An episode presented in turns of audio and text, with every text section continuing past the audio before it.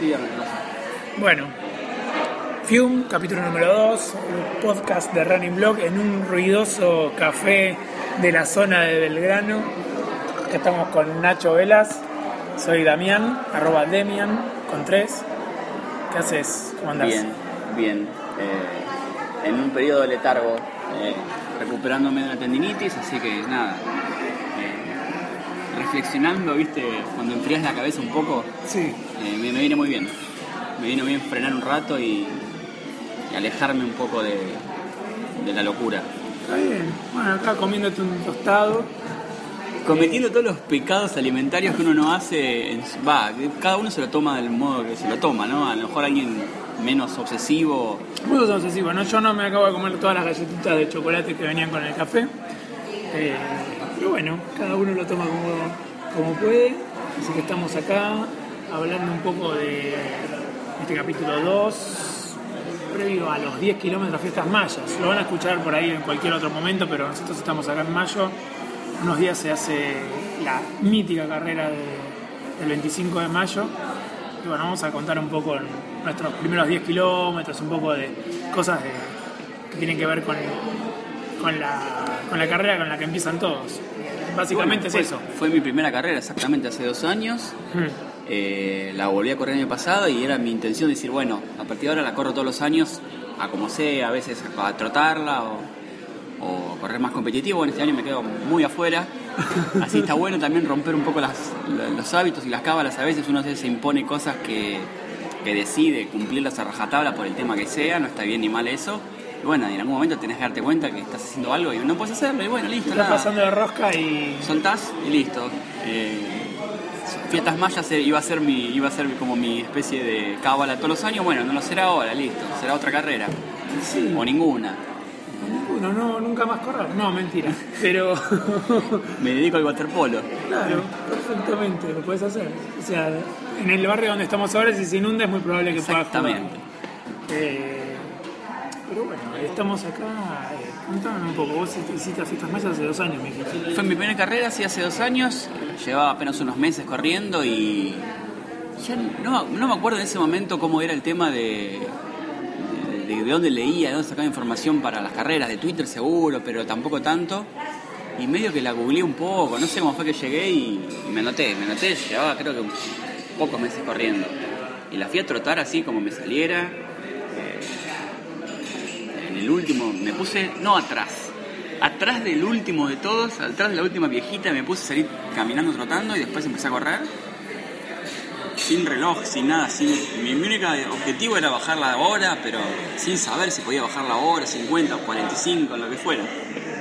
Y Cero, cero de pensar en lo, a lo que ahora pensás en parciales, esas cosas, ¿viste? Totalmente, o sea, el, el- no, no un inconsciente, o sea, porque lo viví con mucha tranquilidad, o sea, a veces ahora lo veo y porque soy un mal pensado, digo, este, mirá cómo va corriendo con esa ropa, con esas cosas que uno de obsesivo que es ahora lo, lo piensa de los demás y así, yo hace dos años era eso. Así que nada. eh, Es una linda carrera, la verdad. Se la recomendaría correr a todos los que tengan ganas, curiosidad. Sí, porque encima no te agarra todo. O sea, ahora que estamos viendo un verano medio extraño, en, primero en, medio de mayo y va a refrescar, no hace tanto frío como en las carreras de julio. Casi siempre está, está buena, está bueno el recorrido, está bueno el kit que te viene con miles de cosas. Sí. eh, y está bastante bien señalizada. Es La- temprano, creo que es temprano encima, se y bueno, corre- y feriado. no, lo que bueno es que no se corre tan temprano que O sea, otras. No es de noche, Se no larga, arranca de noche. se larga ocho y media. eh, me gusta nada más algo que me di cuenta después cuando aprendí un poquito, que hay un muy buen nivel de corredores de todos los niveles. Sí. Entonces, si vas ya con algún objetivo de marca, vas a encontrar gente que corre a tu nivel o un poquito mejor, te voy a ayudar a tirar. Claro, de día no vas a correr solo. Eh, nunca se corre solo porque es mm, absolutamente multitudinaria. Pero en este sentido tampoco uno tiene que pensar que la- las marcas las hacen los elite. Uno cuando tiene un objetivo, que sea bajar la marca que tiene anteriormente, trata de ponerse con, lo- con un corredor un poco mejor que uno como para tratar de superarse a sí mismo. Sí. Sea bajar los- la hora, bajar los 50 minutos, bajar los 45, bajar los 40 o bajar la marca que tengas. Eh, ahí- y ya ahora en esta, en esta época ya como que arranca el bichito de empezar a mejorar tu etapa, porque ya corriste una seguramente de 10, están Sí. abriendo acá gaseosas al costado. Eh, uno de, no sé, o corriste UNICEF o corriste fila y ya venís embalado y entrenando, eh, bueno, y querés mejorar. Ya, ya viene, viene por esa, por Sí. esa mano. Que el, el bichito que ya picó una vez, eh, entonces ya los hace algo más que un entretenimiento, eh, ya empieza a ser algo no competitivo, si quieres llamarle, porque competitivo a veces es una palabra un poco, un poco complicada. Pero sí, te, te- te planteas un objetivo. Motivador. Te planteas un objetivo. El objetivo es, es- es absolutamente personal. Sí, sí, porque si no terminás en una enfermedad, no sé, de- es, es lo que decíamos. Planteas un objetivo, no, no importa. Dentro de 15 días tenés otro, porque las carreras de 10 tienen falsa recuperación, eh, el calendario está hasta las rebolas de, de carreras, así que las podés encontrar y de última te empezás a buscar un poquito fuera del típico ámbito de buscarla en la página de, de Club de Corredores, sino que te puedes ir a la provincia y hay carreras en todos lados. Eh, siempre hay carreras para, para retomar, sobre todo de acá a agosto, Sí, de acá, sí, incluso de acá hasta la media, hasta la media de septiembre. hasta la media de septiembre de la media de Buenos Aires hay carreras todos los fines de semana básicamente y después de la media también así que tranquilamente de acá a octubre Sí. eh, si por algún motivo no puedes correr no tenés ganas estás lastimado o no, o no consigues el objetivo que querés en una carrera tenés revancha rápida Puedes laburarlo, encima puedes laburarlo y entrenarlo. Eso está es el buenísimo. mejor es el mejor momento para correr del año Sí. otro día si querés hablamos en detalle del clima y los corredores Sí, ese va a ser de otro En momento. eso sí, soy muy obsesivo en el clima. eh, lo pienso mucho, o sea, eh, tanto lo que es el abrigo, hidratación. Me gusta más el frío que el calor. para Sí, correr. sí, yo creo que la gran mayoría, sobre todo porque estamos vivi- vivimos en una ciudad que es súper mega húmeda, lo cual no nos hace bien. Bueno, hay que preguntar a los keniatas que corrieron la ciudad de Claro. en la maratón de Buenos Aires, que explotaron. No, pero eh, al margen de eso, los rendimientos, más allá de las de la consabida eh, rivalidad banda del verano barra banda del invierno, en Twitter, eh, el frío o en todo caso los climas más frescos son los que favorecen las mejores marcas. Sí, porque permite, me contaba, mi profe me contaba que lo que te permite trabajar en invierno fuerte es que después, cuando, la- cuando vas a ver a trabajar en temperaturas más altas, tarda más el cuerpo o algo así. Similar a lo que estoy hablando, por ahí estoy diciendo muy estupidez, pero creo que es lo que interpreté. Que te permite adaptarte mucho más rápido a temperaturas más altas. Ajá. O sea, preferible hacer las pasadas en temperatura fresca y después eh, no, no cagarte a palos tanto en una licuadora. No te cagarte tanto a palos en una, en una carrera. Sobre todo porque te puedes hidratar, lo que hablábamos fuera. Sí, no, y además, eh, la temporada alta de- del maratón es siempre el otoño y la primavera en el hemisferio norte, lo vemos, o sea, Berlín, los récords en Berlín no son porque... Berlín, Nueva York, eh, Chicago. Chicago y después y Londres y Boston, no, lo que nada, acaba de pasar en, en- en la primavera en el hemisferio norte, o sea, no... Sí, es al borde. Es al- cuando va terminando el invierno a principio de la primavera. no- o sea, no por- ahí no nomás. por nada ocurren ahí y no en otro momento. Sí, un saludo a, a Fianz, que le encanta correr con 30 grados. Bueno, igual de todas formas, eh, este verano que pasó, yo lo odio el verano, odio el calor, transpiro mucho. Me la, la pasé muy bien, Va, no la pasé muy bien, lo no, no, me, no me molestó tanto como pensé que me iba a molestar. Me adapté. Veníamos de igual del año pasado que había 40 una Navidad de 49 grados. Sí. Yo me acuerdo, de enfermo, mira esta, esto me acuerdo que yo vivo, ahí vivía, todavía vivo, cerca de la cancha de Boca y un estacionamiento de 500 metros. La de la pasada de 500. Sí, bueno, yo corrí el día previo de Navidad, Año Nuevo, 500 metros ida y vuelta, y cuando hacía un kilómetro tomaba un sorbo de agua y seguía. Y así, hace 10 kilómetros yendo y viniendo tomando un sorbo de agua cada kilómetro. Y así todo me deshidraté. Bueno, no hay que llegar a esos extremos, pero este verano fue un poquito menos. No, fue muy, en todo caso, eh, bajás un cambio y seguís entrenando. O Sí. más temprano, más tarde en la noche, más temprano en la mañana y listo. Sí, sí, sí, sí. Si, corres, si tenés la suerte de correr en pista o algo similar, Mejor. una, una agüita al costado. O en un fondo te lo escondes en un par de árboles, vas llevando con un par de botellas. Yo lo hago mucho cuando voy a correr de reserva ecológica, que puedes colgarlo en el alambrado.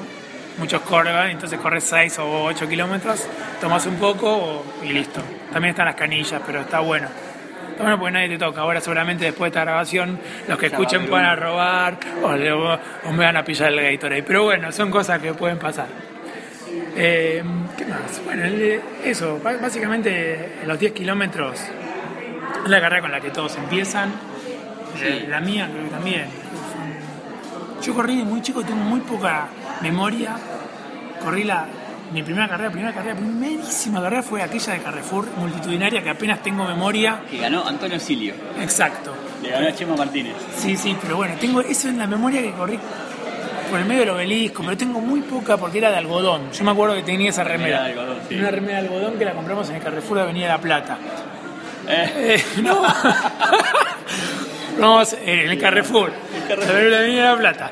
Bueno, eh, la compraba ahí porque venía con la. Con, con, seguro lo comprabas y ponías 10 pesos, te daban la remera y hacías la. y lo corrías. Lo corría con mis viejos, pero en serio, en serio, luego de eso pasó un tiempo largo y la que corrí fue la de manga larga de la Nike, creo que de 2009. Eso. Eh, también 54 minutos, por la Avenida Libertadores, eso estaba buenísimo. Eso estaba buenísimo y no se volvió, creo que no se volvió a repetir. Ya, eh, un- una que salía de Facultad de Derecho, una carrera, Bueno, una avenida gigante. por lo que leí hoy, en la media de Buenos Aires este año se va a alargar en Libertador y Sarmiento. Sí, sí, sí, Va a, cambiar el recorrido. Estaría bueno. Eh, no lo- hoy no lo vi, la verdad que hoy estoy hasta las rebolas. Lo, Pero- leí, lo leí así por arriba. Sí, lo leí eh, No Clau, Clau Villapun creo que lo puso, o al menos lo retuiteó, hoy lo, lo estaba viendo. Hay tiempo todavía para la media. Hay tiempo. ¿Qué vamos a hablar de sobre eso? Al tiempo. Che, escucha, escuchame una cosa y una ¿Tenés alguna anécdota de 10K, o sea, de algún tipo que hayas visto? Más allá de la, la famosa mujer araña que está desaparecida en este momento. Le mandamos un saludo donde quiera que esté. Ah, es verdad, sí, muy bueno, me la crucé un par de veces. A ver, una anécdota corta que se me acaba de ocurrir. Un día, mi segunda carrera, la Downton Race del 2013, eh, venía corriendo muy tranquilo, como venía en esa época, yo sin, sin ninguna preocupación más que llegar y Sí. tratar de tratar lo más rápido que me saliera, pero sin saber bien. Creo que en el kilómetro 7, 8 paso una viejita, una señora mayor, bastante mayor, digo, recién la paso ahora esta señora, o sea, la vengo corriendo desde el, ki- desde el kilómetro cero. Sí. Bueno, era Lisa Forti, después me, después me enteré quién era. Eh, bueno, no, no corre lento, pero bueno, es una señora... Claro, Claro. 80 años. Sí, y la pasé, miré, viste, la gente le iba saludando, qué sé yo, ya es conocido en el ambiente, yo ya sé quién es, ¿no? Claro. Pero hace dos años no sabía. Y pasé y me quedé, me quedé en la experiencia, esta señora recién la paso ahora, bueno. Bueno, eso. Te pasó el trapo. Te costó pasarla, te pasó el trapo. Y no, claro, me sorprendió, digo, pero estamos, ¿dónde estamos? No estamos en el kilómetro 2 y yo salí último del- del- en, el- en la, la largada. ¿Eso dónde era? Eso es- es una carrera que se corría, no sé si se sigue corriendo y el circuito en ese momento estaba bueno. Salía de Figueroa Alcorta hacia el norte hasta la hasta el Parque de los Niños, allá en, Sí. en la punta de, de Ciudad Universitaria Sí, al fondo Costanera. y volvía, Qué raro, nunca iba, por ahí. iba y volvía por el puente de Udaondo. Agarraba Figueroa Alcorta, Udaondo, la colectora de, de Cantilo, Sí. hacia el fondo de todo, el camino de la entrada al Parque de los Niños y volvía en el mismo recorrido. Era un ida y vuelta, una recta de ida y vuelta. De a la vuelta, de vuelta por Udaondo, el puente Igual- y Figueroa Alcorta. Un martillazo en, Y- en los- en las bolas, el puente de vuelta. El puente de vuelta sí, por suerte estaba bastante separado, porque estaba en el 3 y en el 8, te daba tiempo de volver y ver toda la gente de vuelta. Por el- Claro, por está el bueno cuando te recorrido, cruzas gente. Por el recorrido y esas cosas impresionantes que ahora que corro un poquito más adelante del pelotón, un poquito nada más, claro, voy viendo el- más a los rezagados. Antes yo veía a los tipos que iban a, no te digo a 3.30, los que iban a 4 y yo miraba hacia ¡fua! No, no. Es algo que está muy bueno. Es muy- creo que eso es algo que es muy sano. ¿Cruzarte? cruzarte y ver a los tipos, porque además yo, en, en mi caso particular, cada uno que lo tome como lo tome, cuando veo tipos que andan mejor que yo, más fuerte que yo, a mí me generan sana envidia, no digo, oh, mirá, este tipo, todo lo contrario. Sí, bueno, el otro día en la media, a veces, en la media de Baires, que también te podés Claro. cruzar en Vicente López, veías cada uno como venían volando. No sé. Sí, no, pibes flaquitos, que vos lo ves. No, Luca Baloni, que sacó cuatro minutos al segundo, que los destruyó. Impresionante. Iba solito. Solito entre el viento casi se vuela. Pero bueno, eso, está buenísimo, está buenísimo eso cuando te pasa. A mí me. eh, también, me pasa muy, muy seguido ahí en las carreras cuando sos en Vicente López. Claro, todo el tramo de la costa ahí es ideal para cruzarse a... que te cruzas a todos y, te, y gritás al que pasa o te gritan, según como vengas, ¿viste? Porque a veces, a veces cuando venís explotado en una de 10 en el kilómetro 8, Al- Alguien te grita y... alguien te grita y yo, yo eh, las últimas veces puedo levantar la mano, mover así un poquito, pero no sé ni quién es, no registro nada. El otro día en la media no la pude ver, una, una chica eh, de Twitter que se llama Natacha, que me gritó, Damián, y yo levanté la mano totalmente ciego, venía explotado, aguantando como podía, y después no la pude ver, pero me dijo, yo te grité en tal lado, ah, eras vos, pero Sí, en ese momento no registras. no registras nada, pero también me pasó al revés, con un amigo con el que corro, que corre más fuerte en el grupo, cuando vos en, la maratón, en la media de Rosario, te cruzás. En el momento que te cruzás, y ahí un golpe de mano, uno pasa, otro pasa, Ah, claro, fue hermoso. Ahí es, es de vuelta recta. Y de sí. vuelta no había ni plazoleta, había como una cuerdita, creo que había, unos, sí, no, no había ni cuerdita, había unos conitos, pero como en la, en la curva que tomaba, la, que retomaba, había, estaba donde marca el chip, no se, nadie se podía poder colar, entonces no necesitabas una cuerdita. No, eso está bárbaro, porque eso también te iguala, qué sé yo, corres, disfrutás, alentás, eso me encanta. Me encanta. Sí, y hay, algunas- hay pocas carreras, bueno, depende también del circuito, pero poder ver el pelotón de punta, Poder verlo es muy difícil. poder verlo, la verdad, como en ese momento también uno se desdobla, uno va a competir con, su, con sus limitaciones, va y te, te cruzas a la, a la elite, aunque sea- en ese sentido te, te sentís un poquito elite, entre Sí. comillas, lo ves pasar. eh, Qué horrible es la sensación que todo el mundo la piensa. Yo cada vez que la pienso menos porque si no me, me deprimo mucho, que es, uy, ya de haber llegado a los primeros. Esa es el la peor, es cuando tu cabeza te juega unas pasadas, de- o sea, te juega la peor de las pasadas, porque te está diciendo, ya está, hay gente que es mejor, olvídate. Bueno, eso también va a venir otro capítulo que es tratar de cómo trabaja tu cabeza en una carrera y sobre todo en una, en una carrera cuando es más larga, que es reja de puta la, la- la cabeza. y sí, en la- al ser cada vez más larga la carrera Tener más tiempo de maquinarte. y tenés más tiempo de que el, el te saque más.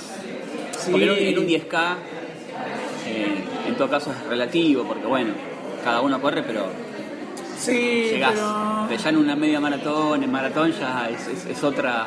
Sí, pero por más que vos vas a buscar tu tiempo en 10, que puede ser 40, 45, 50, lo que sea,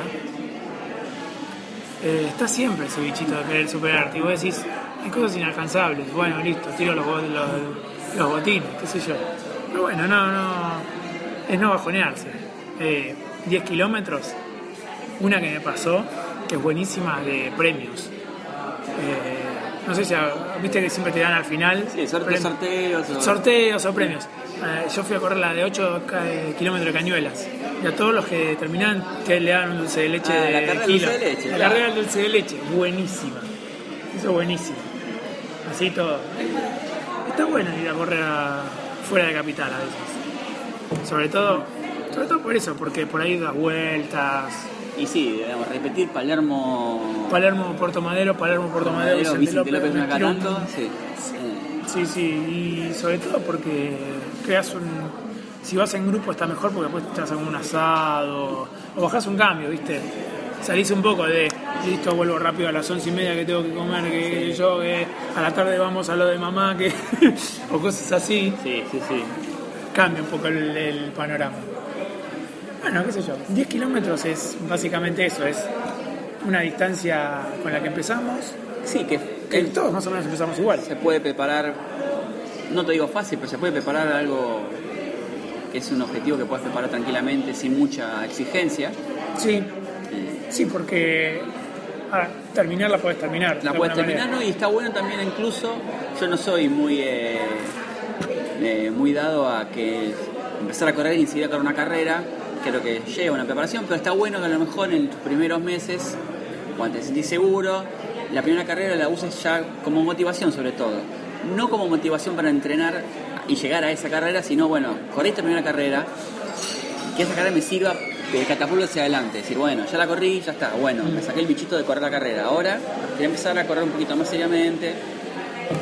Que decía como motivación a futuro y no como solamente para llegar ese día y correrla. Sí, sí, sí. Así que bueno. La- bueno la, primera de muchas.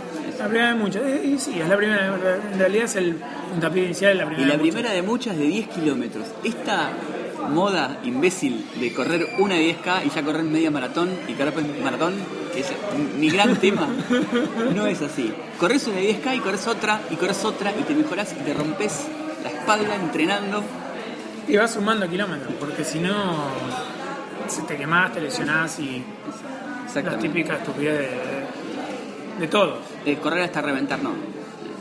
No, no, no, superate a full, no. Exactamente. Bueno, eh, 10 kilómetros, este fue nuestro, como nuestro primero compendio, resumen de lo que vivimos en 10 kilómetros y esperemos que, que nos comenten si quieren en Twitter o, o en el blog sobre cuáles, cuáles fueron sus 10 kilómetros o cómo sintieron sus primeros 10 kilómetros. Estaría bueno compartirlo Dale. entre todos. En, Sí. arrobas velas a Balzac y A- arroba Demian Contres o arroba running-blog, donde quieran. Está. Así que bueno, un saludo y nos estamos escuchando en la próxima. dale. Chau.